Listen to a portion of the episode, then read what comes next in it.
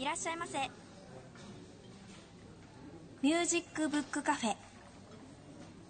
ここは都心からちょっと離れた郊外の町その路地裏に音楽と本の好きな人たちが集う純喫茶があります。さあ今日はどんな本と音楽に出会えるのでしょうか？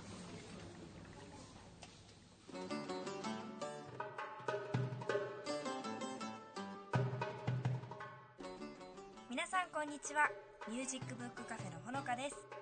このカフェにいるとクラシックとかジャズとか聴く機会多いですよね。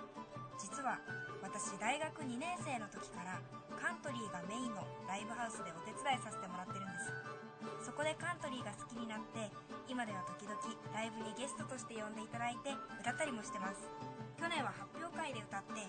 今度大学のオープンキャンパスでも歌うんですよ。カントリー。このカフェではまだ取り上げられてませんよね。ちなみに皆さんはカントリー聴きますか？なんかライブハウスの演者の方々が言うにはカントリーを歌う人がどんどん減ってってるらしいんです。もちろんアメリカではまだ数多くのカントリー歌手の方がいるんですけど日本で特に若い世代がもうほとんどいないそうなんですね。私カントリーの好きなところ一つ挙げるとしたら暖かいところって答えます。結構曲の内容はあの失恋だったりとか暗かったりするんですけどそれを明るい曲調で歌ったりカントリーダンスと一緒に楽しんだりします。演奏者も観客も笑顔でダンスが終わるとみんなでハイタッチするんですよ。そんな空間や感じる温度が暖かくて大好きです。皆さんぜひカントリー聴いてください。いつかこのカフェにもカントリーの方呼べるといいな。さあそれではお店開けますね。最初のコーナーはこちら。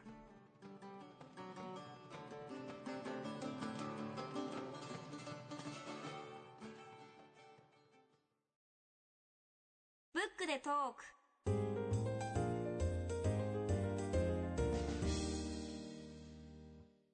本日のゲストはチェンバロ奏者の渡辺敦子さんです。源さんと一緒にお話を伺います。渡辺さんどうぞよろしくお願いいたします。よろしくお願いします。えーと、渡辺さんには去年ですね去年の7月にこれはアルテスからあの出させてもらったんですけれども「古学で巡るヨーロッパのこと」という本をまあ、著者でいらっしゃって著者としてお世話になってるんですけれどもこの本のことについて今日は伺っていきたいと思います。渡辺さんはあのチェンバロ奏者なんですけれども、はい、まあちょっとねこうチェンバロという楽器についてほのかちゃんは何かどういうイメージを持ってらっしゃいますか？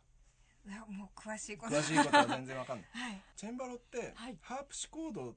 でまあ英語だとねハープシコードって同じものですね、そうですね、はい、えー、チェンバロは、まあ、イタリア語系の言い方で、はい、でえハープシコード英語です、はい、でフランス語だとクラブさんと言いますけれども、はい、楽器としては同じものです、ね、同じ全く同じものと考えていいわけですね、はい、ただ楽器がとても国によってですね性格が違うんです、チェンバロというのは、であのピアノはご存知だと思うんですけども、ピアノよりもずっと前にあった鍵盤楽器で、弦を弾いて音を出すものです、で装飾法によってですね、どの国でできたかっていうのも分かってしまうので皆さんぜひコンサート会場に足を運んでいただいて、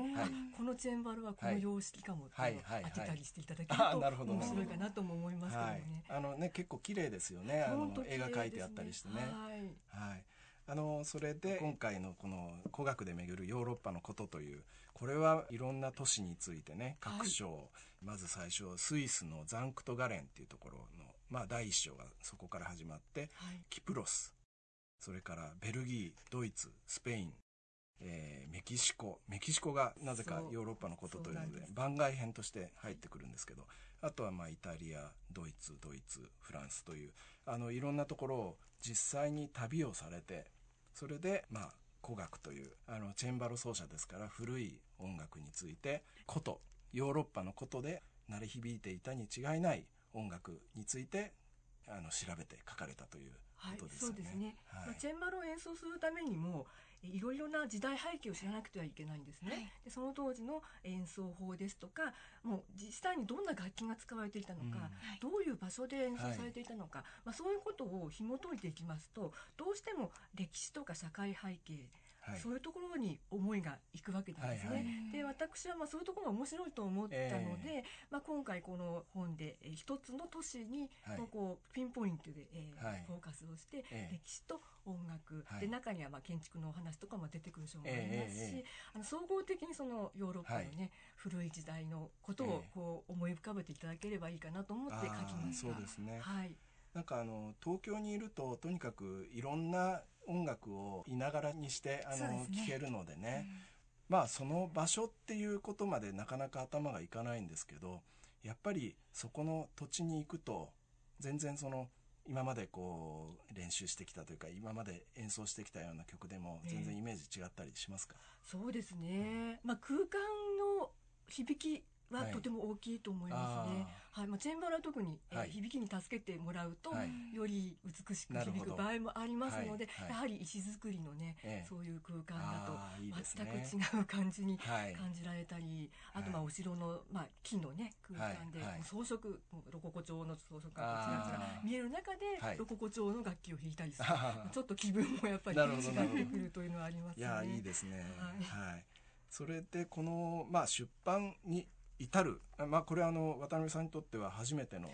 本ですよね。はい、これを書こうっていうのはいつ頃から考えてらっしゃったんですか？実はですね、1999年に初めてす。る音楽講座っていうのをさせていただいたんですね。はい、で、その時から歴史と音楽に結びつけてというお話を始めまして、はい、で、その当時にこういうことはちゃんと書き溜めておいて、うん、そのうち出版したらいいんじゃないのって言ってくださった方がいらっしゃるんです。それは先見の明が、はい、いやどうなんでしょそうですよね、ねでもまあその方の言葉がずっとずっと心にあって、はい、でまああとはその、まあ、本っていうもので残していくっていうことに関してはちょっと勉強もしたりもしまして、はい。はい、でパソコンの中にですね、一、冊分の没原稿が埋まってたりするんです。はい、もうちょっとそういう、はい、まああの苦い思い出もあるんですけれども、あそうですはい。ただ、今回まあ企画としてですね、はい、その一つの年で一章まとめて、はい、古学と歴史っていうことで、本当にアルテスさんが、はい、と出してくださいということになったので、もう本当に頑張って書きました。ありがとうございます。本当にねこれがちょっと旅行ガイド風でもありで写真が結構たくさん入ってる。まあちょっとね残念ながらカラーではないんですけれどもあの写真たくさん入ってるんですけどこの写真を集めるのも結構ユニークな方法をそうですね。今とても恵まれているなと思うのは、はい、インターネットをねこう開きますと、はい著作権フリーというか、まあ、ちゃんとその著作権を明記すれば使ってもいいですよっていう写真がたくさんあるんですね。はいはい、であのまあ、そういうところからまず、えー、探してくる。私がこの行けなかったところに関してはねそういうところから探してきたりもしますし、はいはい、あとまあ一つ考えたのは、はい、とまあフェイスブックとかにねこう旅行好きの人たちが集まるそのコミュニティみたいなのがあって、うん、でまあ、そこの人たちにお願いしてみようとか思って、あの面識もないのに、とても素敵なお写真ですねこういう本出すんですけど 使わせていただいても嬉しいす。ごい。すごいでしょすごいですね。すごい行動力というかねその手があったかっていう感じです、ね、そうそうそうそう。いや結構ねそそれで集められた写真入ってますもんね。そうですね、おかげさまで、えー、まあ、そういう方々にはあの本を差し上げたりしてますけれども、はいはい、でそういう方々も多分その本の中に自分の写真が使われるってなったら嬉しいんじゃないかな、めちゃめちゃ嬉しいと思います、ね、そうでしょうかね。ねそういうふうにしてできたこの本なんですけどちょっとあの内容について、はい、伺いたいなと思っておりました。はい。まずはキプロスですね、はい、これもちょっとそのヨーロッパっていうことで言うと少し離れた場所の気がしますけれども、はい、トルコとかに近い場所ですよね。そうですね。もうずっとトルコの方に近いので、はい、まあ、ヨーロッパって言えるかどうかっていう、はい、まあ、土地柄だとは思うんですけれども、キプロスの音楽になぜ、ええこう出会ったかっていうと、はい、まあ、ドイツに留学してた時にですね、はい、CD ショップに行ったら、ウェルガス・アンサンブルというグループが録音したジャニュス時代のキプロスの宮廷音楽っていう CD があったんです。はあ、ジャニュス。ジャニュス。ジャニュスというのはですね、はい、その当時フランス支配の時期があるんです、うん、フランスに支配されてた時期っていうのがですね、何百年かあるんですけれども、はいはい、えー、その中でジャニスという王様がいたのが1398年から1432年まで、うん、でその間にですねなぜかそのキプロス島にフランス音楽が花開いたというそういう物語がありまして、はいはいはい、音楽もとても私は気に入ってでこの何とも言えない、はい。今私たち、えー、例えばあの波長長とか破綻長とか、はい、調整の音楽だと結構ほっとするんですけども、はい、まあ、これ中世の後期にあたる音楽でして、はい、まだあの先方の時代で、はい、なんとなくこう捉えどころがないというかねあのその当時の私はそういうふうに感じたんですけども、はい、でも素晴らしい音楽だったので、うん、もうずっとここの音楽のことを調べようと思ってたんですね。で実は、えー、キプロス島の音楽なのになぜか、イタリアのトリノの国立図書館に写本が保存されているんですよ。はい、でキプロス島の音楽っていうのは、まあ、その一冊一冊じゃない、はい、5冊の分冊になってるんですけど、その資料だけっていうことになっています。で、まあ、これはどうしたわけでしょうというのを当たっていったのが、はい、まあ、この本に書いてあるわけなんですけども、ど。はい、まあ、ジャニュスという王様の娘さんがですね、はい、サボアという国にお嫁に行った時にフランスのそうですね、はい、え現在サボアって、まあ、今はフランスとイタリアのまあ国境あたりで、はい、まあ、トリノも含まれてるあのわけなんですけども、はい、その国にお嫁に行った時に、お嫁に道具として、えー、キプロスで演奏されていたと思われる曲を全部こう持っていったんですね、宗教音楽も世俗音楽も、その楽譜にきれいにあの写本にして持っていったので、残ったとあなるほど、はいそういうドラマがある。面白いですねそれは。ですね。だってあの今はキプロスっていうのはもう昔の大聖堂はモスクになってるわけですよね。そうですね。そうです、そうです。そうです、ね、北キプロスだからそうです、うん、モスクになだからイスラム圏になるわけですよね。はい。あの、はい、ニコシアはあのまあ南北分かれてしまっていて、はいはい、この中心地になった、昔大聖堂だったところは現在はモスクになってます。っていうことはもう現地にはその当時のあの音楽は全然残ってないっていうというふうに聞いていますね。はい。なるほど。でもまあ飛び地というかねイタリアに来た現在イタリアだけど、えー、まあ、お嫁に来たものだったから残ったというところでも、はい、面白いですね。面白いですよね。はい。はい。そんなお話をニコシアでは、うん、あの基礎ではちょっと書かせていただいたんですけども。はいはい。このキプロスっていうところはボッティチェリのボッティチェリっていうそのイタリアの画家が描いた「ヴィーナスの誕生」っていうまあ、有名なねこう貝殻の上にあのヴィーナスが乗ってる。あの舞台なんですよね。そうです、うん。であれはパフォスという海岸だと言われていますけれども、はい、ヴィーナスが流れ着いた島がキプロスでキプロスはまあヴィーナスの聖地とも言われています。えー、一個あのキュテーラ島っていう島とそれからエキプロス島がヴィーナスのその聖地と言われていて、はい、あの神殿とかも建ってたそうですよ。あなんか行ってみたいですね。そうですね。はい、はいはい、そして、えー、次にご紹介くださるのがリューベック。はい、はい、そうですね。まあリューベックは音楽がお好きな方ですと、えー、ヨハン・セバスチャン・バッハが二十歳の頃に徒歩でアルンシュタットという町から延々、えー、ユーベックまで歩いていき、はい。はい、そしてブクステフデという大オルガニストがいたんですけども、はい、その人の音楽が聴きたくって歩いていき、なんか400キロと書いてありましたけど、ね、はい、徒歩で。400キロ。すごいよね。エネルギーが、ね、素晴らしいですよね。えーもうその先輩の音楽家みたいなぐらいですよね。そのブクブクステフーデっていうのはバッハにとっては。そうですね、はい。まあ、オルガン音楽はとても影響を受けている作曲家ですよね。わざわざ聴きに行ったと。そうなんですね、あのまあ、実際に私はリューベック、まあ、ここも取材で行ったんですけれども、はい、バッハが訪ねた教会というのは聖マリエン教会、はい、でそこは残念ながら第二次世界大戦で壊されてしまったんですが、現在は修復されて元の高さに戻り、はい、オルガンもね残念ながら壊されてしまってるんですけども、規模は小さいながら、現在も、まあ、バロックの様式なのかな、まあ、現代のものまで弾けるようにはなってると思うんですけどもあの据え付けてあるんですね。で、えっと、実際にその教会に行ってみてですね、えー40メーター近い天井の真ん中辺にオルガンがあるということは、はい、えー、と15メートルとかのところから音が降ってくるわけなんですね。はい、でバッハもオルガンは違うにしてもこの空間でこういうシャワーを浴びていたっていうことが、はい、あの体験できたことが、はい、あの私はここのリュベックを訪ねた、ええ、本当に大きな意味があったと思うんです。ですはい、あのリューベックってねハンザ同盟っていうのなんか世界史の授業で習いますけど、まあ商業都市ですよね。はい、でやっぱりお金持ちだったわけですねそのそうです。町自体が、はいそうだったんですね。だだからそれだけもう大規模なその建造物があって、はい、オルガンがあってっていう他の場所では聴けないようなものだったわけですか？そうですね。で、まあ、バッハが聴きに行った夕べの音楽と呼ばれる、はい、まあ、クリスマスの時期に行われるシリーズのコンサートなんですけども、それもお金持ちたちの出資によって実現したということなんですね。ですから、まあ、現在のコンサートの形式にちょっと近いというんでしょうかね、はい。はい、あの、うん、まあ、教会とかなんか社会的な結びつきではなくって、ええ、市民の人たちが出資をしてできた音楽、実現した音楽がその夕べの音楽だったということなんですね。ね、そのオルガンっていうのもねその楽器の中で唯一建造するっていうのはオルガンのことね建造するっていう言うでしょ。もう建物みたいなもんだからね、ね、いやちょっとぜひあのちょっとそれは聞かせていただきたいなと思ってるんですけども、じゃあちょっとここでブックステ風での音楽を聴かせていただこうかと思います、はい、それではディートリヒ・ブクステ風で作曲トッカータ・ヘタンチョウブクステ風で作品番号157をヨハネス・ウンガーのオルガンでお聴きください。アルテスインフォクリップ。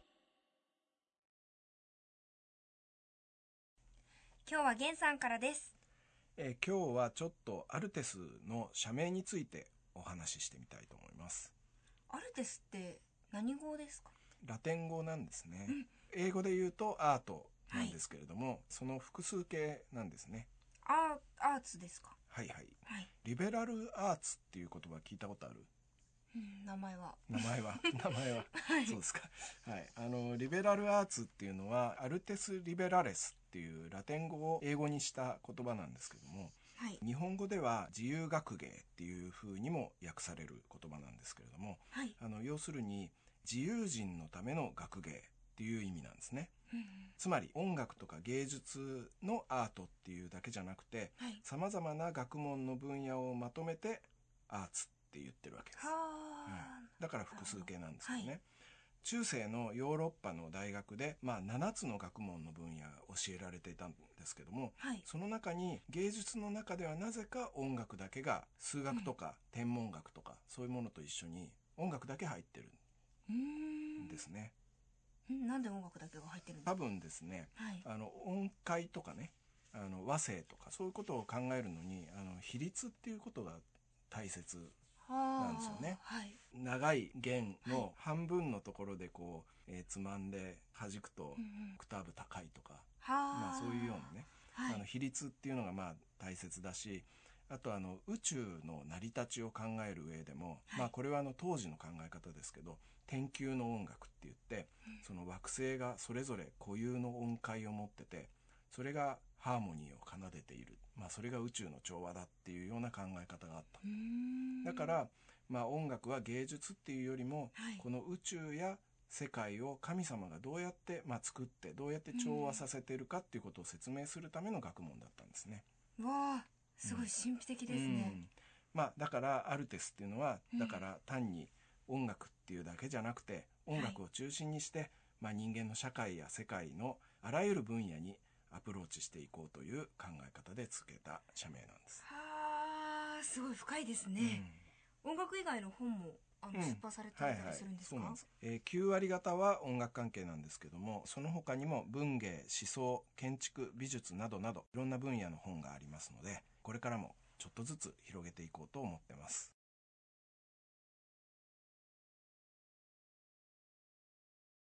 本日はチェンバロ奏者の渡辺敦子さんに源さんと一緒にお話を伺っています。はい渡辺さん後半もよろしくお願いします。よろしくお願いします。えー、渡辺さんはあのドイツのビュルツブルク音楽大学をご卒業になってその後3年間アメリカのワシントンで、まあ、お住まいになって音楽活動もされていたということで。それで今は、まあ、東京を中心にレクチャーコンサート大変旺盛になさっていてもう本当にこれはね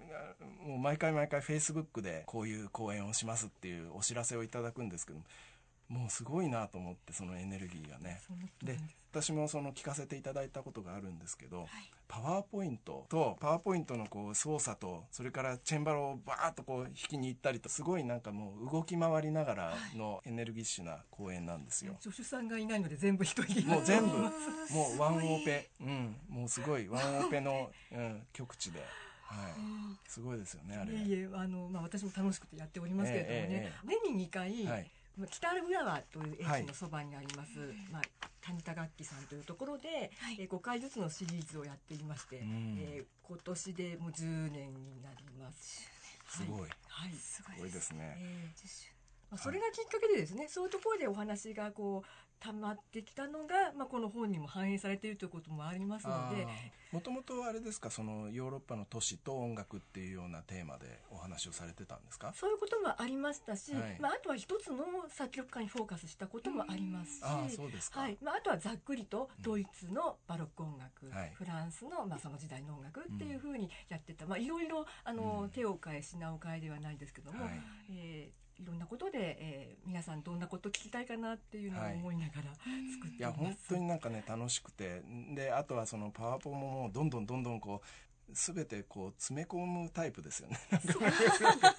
言いたいことをもう詰め込むタイプなんでで、ね、どんどんどんどん変わっていって、まあそれもとてもあのテンポ良くて面白いんですけどね。はいじゃあ後半またこの本について伺いたいと思うんですけど、はい、次に選んでくださったのが第7章になりますけれども「セルプスト」という、はい、セルプスト私は全然この本を、まあ、編集をさせていただくまで聞いたことのない町だったんですけども、ね、ドイツですよね。はい、はいまあ、セルプストにはファッシュという、はい、とても多作なあの宮廷音楽家がいたことで、はい、えー、まあ、有名というか私も、はい。はい、まあ、これもさっきアメリカに滞在したっていうことを紹介していただいたんですが、あのアメリカ在住のリコーダー奏者の方に、まあ、その方と共演した時にファッション作品をたくさんやらせていただいたんですね。はい、それでこの作曲家の存在を知って、はい、一つ一つの作品が本当に違うのでこの作曲家本当に素晴らしいのではないかと思い、はい。はい、そうしたらあのこの人が活躍したのはセルプストっていう街ですよってそのリコーダーの方が教えてくださったので、はっきり言ってあのガイドブックとかにも出てないですし。えーえー、インターネットでなんとかこう地図を切り張りしてですね、はい、ってみたんですけれどもあの実はですね私が取材に行った時に宿を取ったのがマグデブルグというザクセン・アンハルト州の首都に宿を取りました、はい、そこに宿を取りますとですねツェルプストまでも電車で40分ぐらい。それからバッハが活躍してた、ケイテンという町も、そこから電車で40分ぐらいご近所なんですね。であの、まあ、アンハルトっていうのはもともと同じファミリーが治めていた領地で、相続の関係でくっついたり離れたりしてる、まあ、そういう地域なので、あのまあ、そういうところでバッハと並ぶ多作家という感じで、はいおそらくね、はい、プスの王様は、あの雇ったのではないかなと思いますけれども。あっちがバッハならこっちはファッシュだみたいな、えー まあ、そその思いがあったかわからないんですけども、えーはい、まあ、出会いがあってですね、はい、で実際にファッシュが作曲したものとしてはですねカンタータが8年分、えーと、1年間54曲から72曲のカンタータが8年分。うんそれからですねすごい。ですよね、うん、祝祭の時に演奏された管弦楽組曲が100曲近くあ。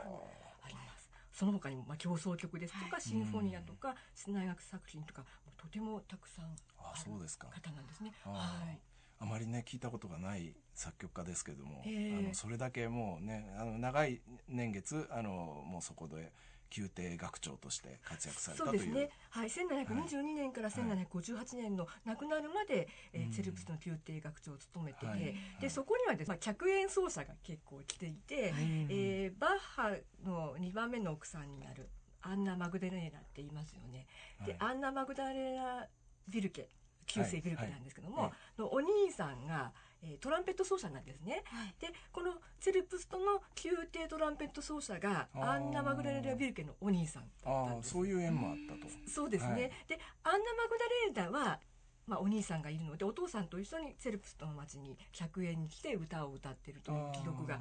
残っているんですね。まだ結婚する前の話ですね。はい、結婚する前ですね。はい。そうですか。えー、でまああとそのチェルプストも私が実際に行って、えー、見た印象なんですけども、はい、宮殿が立派な宮殿があるんですね。でまあ宮殿の隣にはまたこれが素晴らしいあの教会があるんですけれども、うん、それが廃墟なんですね。やっぱり第二次世界大戦の影響で、えー、ほとんど壊されてしまっています。で書籍の方にはですね写真を載せてあるんですけども、えー、屋根がない状態、ね、はい、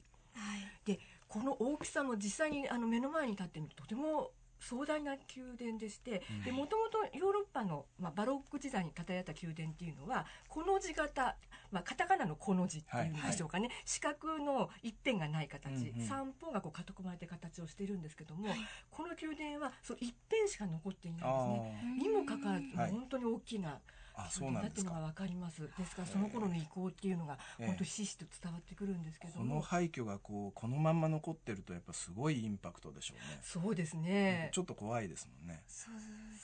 うですね。あのまあそれで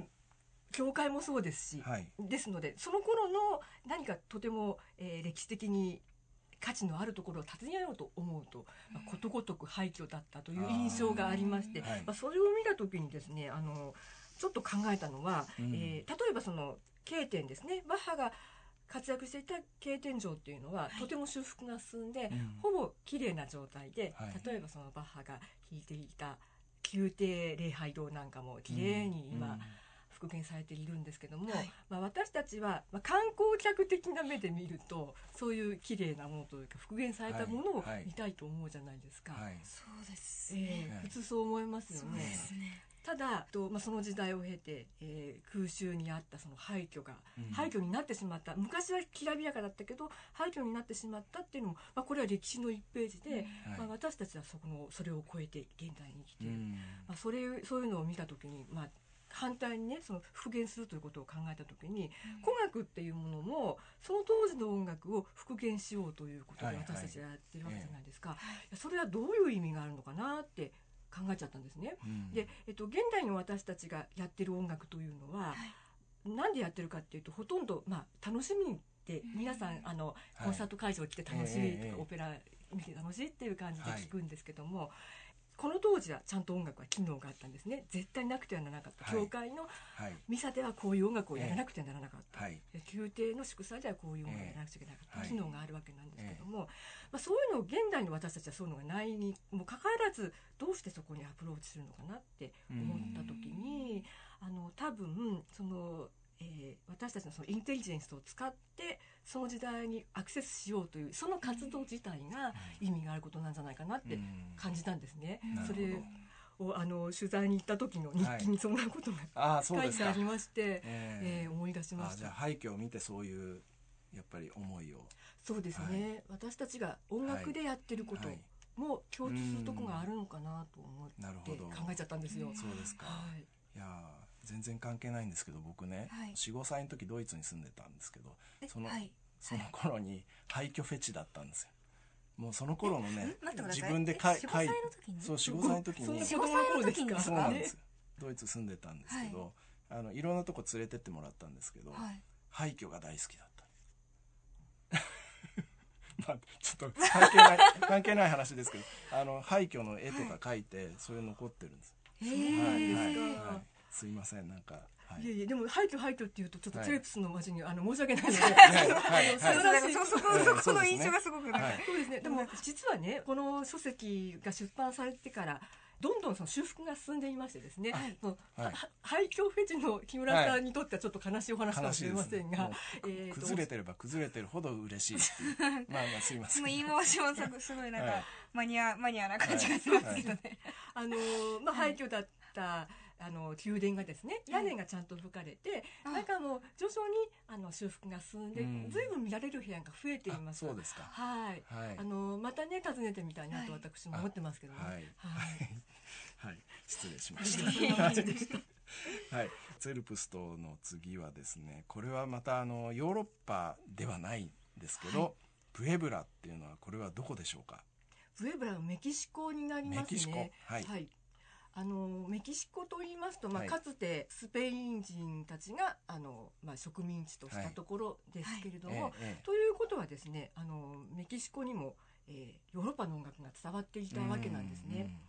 で、えーまあ、ここは実際に私も、まあ、アメリカに住んでた時に行ったんですけれども、はいはい、教会はその当時建てられたまあ大聖堂が残っているわけなんですけどもね、はい、この大聖堂の元になったのがセビリアの町の大聖堂だったんです。スペインの。はい、はい。スペインのそのセベリアもあの私の方にの章に入っているんですが、はい。はいね、あのまあこう形を見ると教会の形、はい、内装を見ると、えー、オルガンの位置とかそういうものも本当にそっくり、はい、そうなんです、はいそうなんですね。はいそうですか、えー、あの南米ってねあの今でもそのサッカーとか、はい、あの見てると、まあ、南米の国強かったりするでしょ。それで国歌とかまあ国歌斉唱じゃないあのなんか歌う時も、はい、結構ヨーロッパの音楽ですよね。そうですね。ね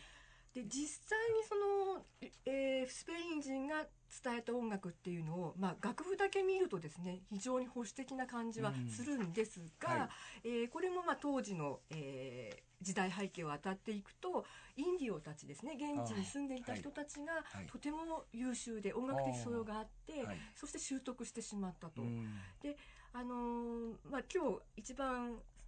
あの最後にねかけていただく音源が、はいはい、そういうのを再現してるんですけどもえ昔、えー、もしかしてそのインディオたちが一緒に完成聖歌を歌って、まあ、聖歌をみんなで歌って、うんはい、でその後にヨーロッパのその多声音楽を、はい、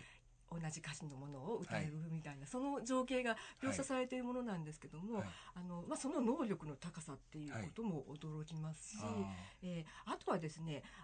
大聖堂は本当に、えー、スペインの大聖堂のコピーなんですけれども、はい、そうではなくてですねちょっとプエブラから本当に車で10分ぐらい行った村にあるその聖堂ですね、はい、それはもう本当に極彩色あのタラベラ焼きというタイルがこの教会の表面を飾っているんです、うん、原色だったり、はい、まあ、緑とか青とかがね、はい、これも本当に残念ながらこの書籍でね、えー、カラーで出てないのが残念なんですけども、えー、そして、まあ、中に入るとですねマネキンみたいあの製造がですね彩色してあるんです、はい、肌色は肌色に、はい、洋服とかもとても綺麗な色で彩色してある。そういうのが飾ってあるというのが、はい、とてもあの、まあ、南米的の気がいたしまして。合体したわけですね。そうですね現地の現地の文化が、とだと思いますけれどもね、もしかしてそのスペインの方にもその彩色した製造っていうのは多少、あの見かけることはありますけれども、もっとそれが、えー、派手になってるなるほど、はい、あとですねあのクリスマスの時期に、えー、こう聖聖母マリアとヨハネと、えー、幼子イエスが馬小屋の中にい。るという情景が教会に飾られますよね、はい、でそういうのを中南米の教会に行くと、はい、色黒いんですね。そういうあの特別にその時に作られるのとは現地の人の肌の色をしていたり、まあ、そういうのもちょっと見れ見れるチャンスがあったりしてなるほどね。面白いですね、えー、本当に面白かったです、そしたらちょっとさっき教えていただいたその、はい、えー、歌ですね、はい、あの聞かせてください、ね、はい、それではグレゴリオ聖歌「神よ私の救いに」とペドロ・ベルムーデス作曲「神よ私の救いに」をボストンカメラータの演奏でお送りします。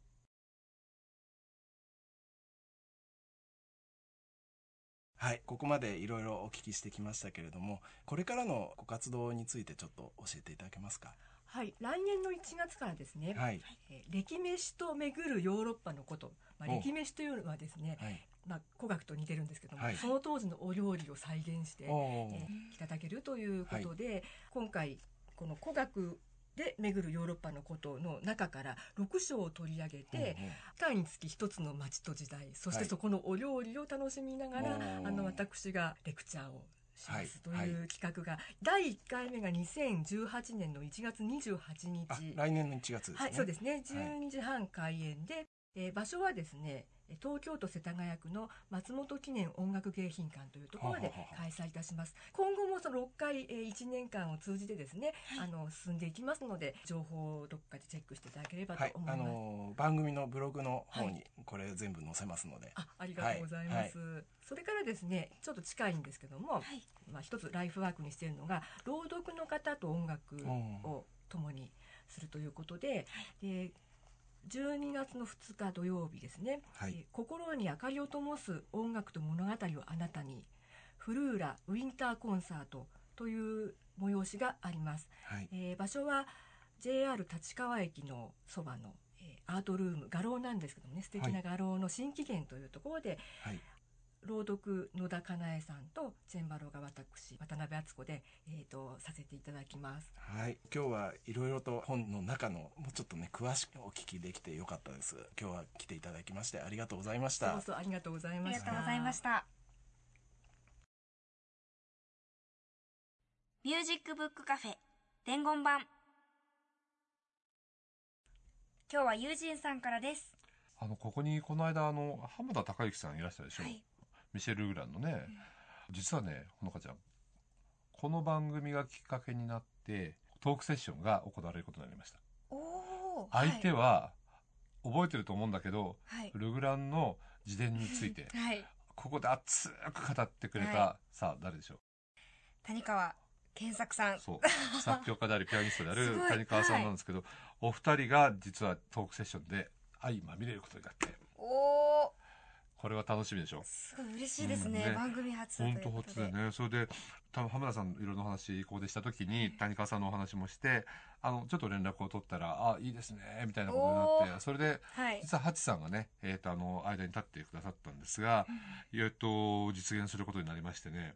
11月29日かな水曜日、はい、えーと午後7時からお茶の水にあるエスパスビブリオという会場で行われます。参加費が1500円。申し込みは電話とかメールで受付になるんですが、だいたい70人ぐらいになると締め切りらしいので、ちょっと早めに、ね、お願いします。はい、えっと、電話番号は03-6821-5703。03-6821-5703あるいはエスパスビブリオで検索を入れていただけるとあの情報が出てくるかと思います。でもなんかね、この番組で生まれたトークセッションが、なんか、しかも熱い二人が、はい、うん、お二人がね、お話しなさるということで、楽しみですね。あの、これはエスパスビブリオと月刊テリトリーの共同企画による谷川健作、浜田孝之トークショーということで、どうぞよろしくお願いします。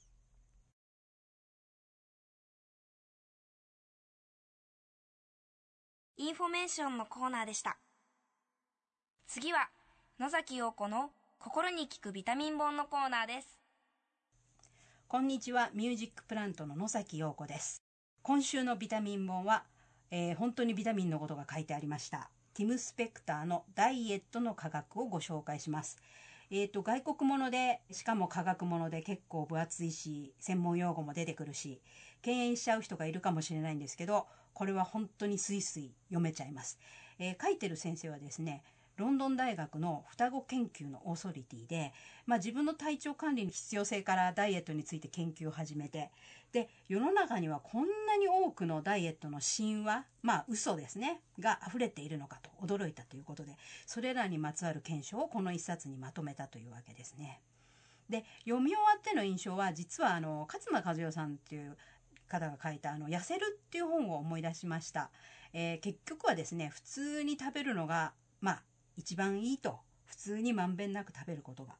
で結局はダイエットということで読み始めるんですけど最終的には健康とは何かっていうところに話が行き着くんですよね。でやっぱり腸内細菌がすごく大事なんですけどそして本当にこれがね、えー、面白いなと思うんです人間社会にも言えることだから、えー、本当に面白いです細菌にはねいいっていうのもいい細菌とか悪い細菌とかなくって多様性っていうのが最も大事だっていうことなんですね。つまりできるだけ多くのものが同時にバランスよく存在して初めて健康だと言えるというね。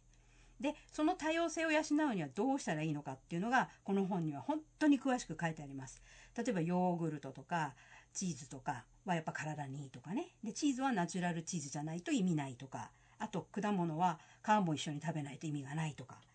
でチョコレートは実は食べてもいいんだけどえー、じゃあアルコールはどうなのかとかとにかく細かい検証がいっぱい書かれてて、えー、でもねこの先生がすごく信用できるなと思うのはやっぱり科学者だから間違ったことは絶対に言わないようにすごい気をつけてるんですねだから例えば肉は、えー、じゃあベジタリアンはどうなのかっていう話になった時に肉は食べていいけど、え鶏肉は食べても悪いことがあるとは実証されていないみたいなそういう言い方するんですよ。だからなんかこう下手な安直ダイエット本買うよりも絶対に信用できると思います。で、大事な結論は、蝶はあなたの庭であるっていうね。えー、庭を育てるようにあなたの蝶も育ててみてください。さて、ミュージックプラントでは11月6日に久々の来日公演があり、えー、吉祥寺のスターパインズカフェ、えー、アイルランドの女性シンガーで、ウォリス・バードという人です。えー、彼女の歌でチェンジを聴いてください。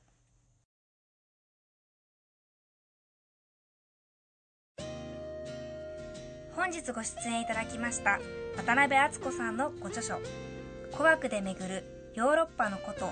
を版元のアルテスパブリッシングのご提供で1名の方にプレゼントいたします。ご希望の方ははがきファックスメールにお名前ご住所電話番号を書きの上ヨーロッパのこと希望と明記してお送りください。宛先は郵便番号102 8080FM センター4階ミュージックバードミュージックブックカフェです。ファックス番号は東京03-3288-8902メールアドレスは info アットマークミュージックブックカフェ .jp です。また番組のホームページでもご案内しておりますのでそちらもどうぞご覧ください。ホームページのアドレスは http コロンスラッシュスラッシュミュージックブックカフェ .jp です。なお当選の発表は発送をもって代えさせていただきます。たくさんのご応募お待ちしています。そしてそして番組に対するご感想ご意見ご希望などもお待ちしております。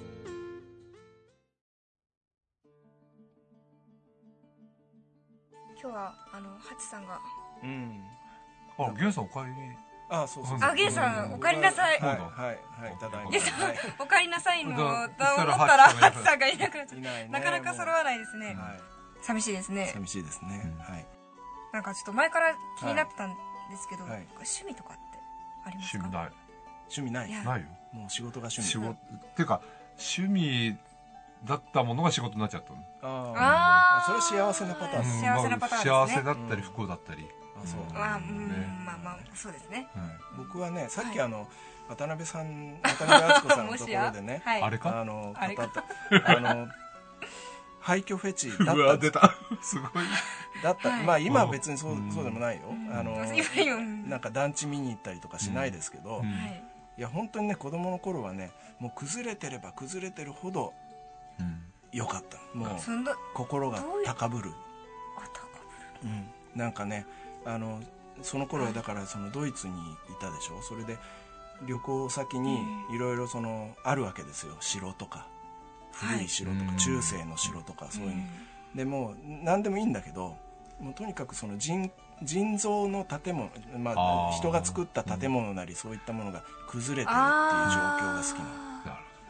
滅びの美学そうそうそうもうなんかもう愛おしくなるんじゃない愛おしくなる。ね、まだ到達できない領域ですね、とりあえず、あのごめんなさいお店閉めます。もう時間なんで時間なんでお店閉めますね。ごめんなさいなんかすごいうまく拾えなくてごめんなさいケンさん。はい。来週も音楽の本に関するホットな話題を素晴らしいゲストとともにお送りいたします。それでは皆さんさよなら。さよなら。ミュージックブックカフェ。出演坂本雄二木村玄鈴木茂新坂ほのか録音編集青木祐希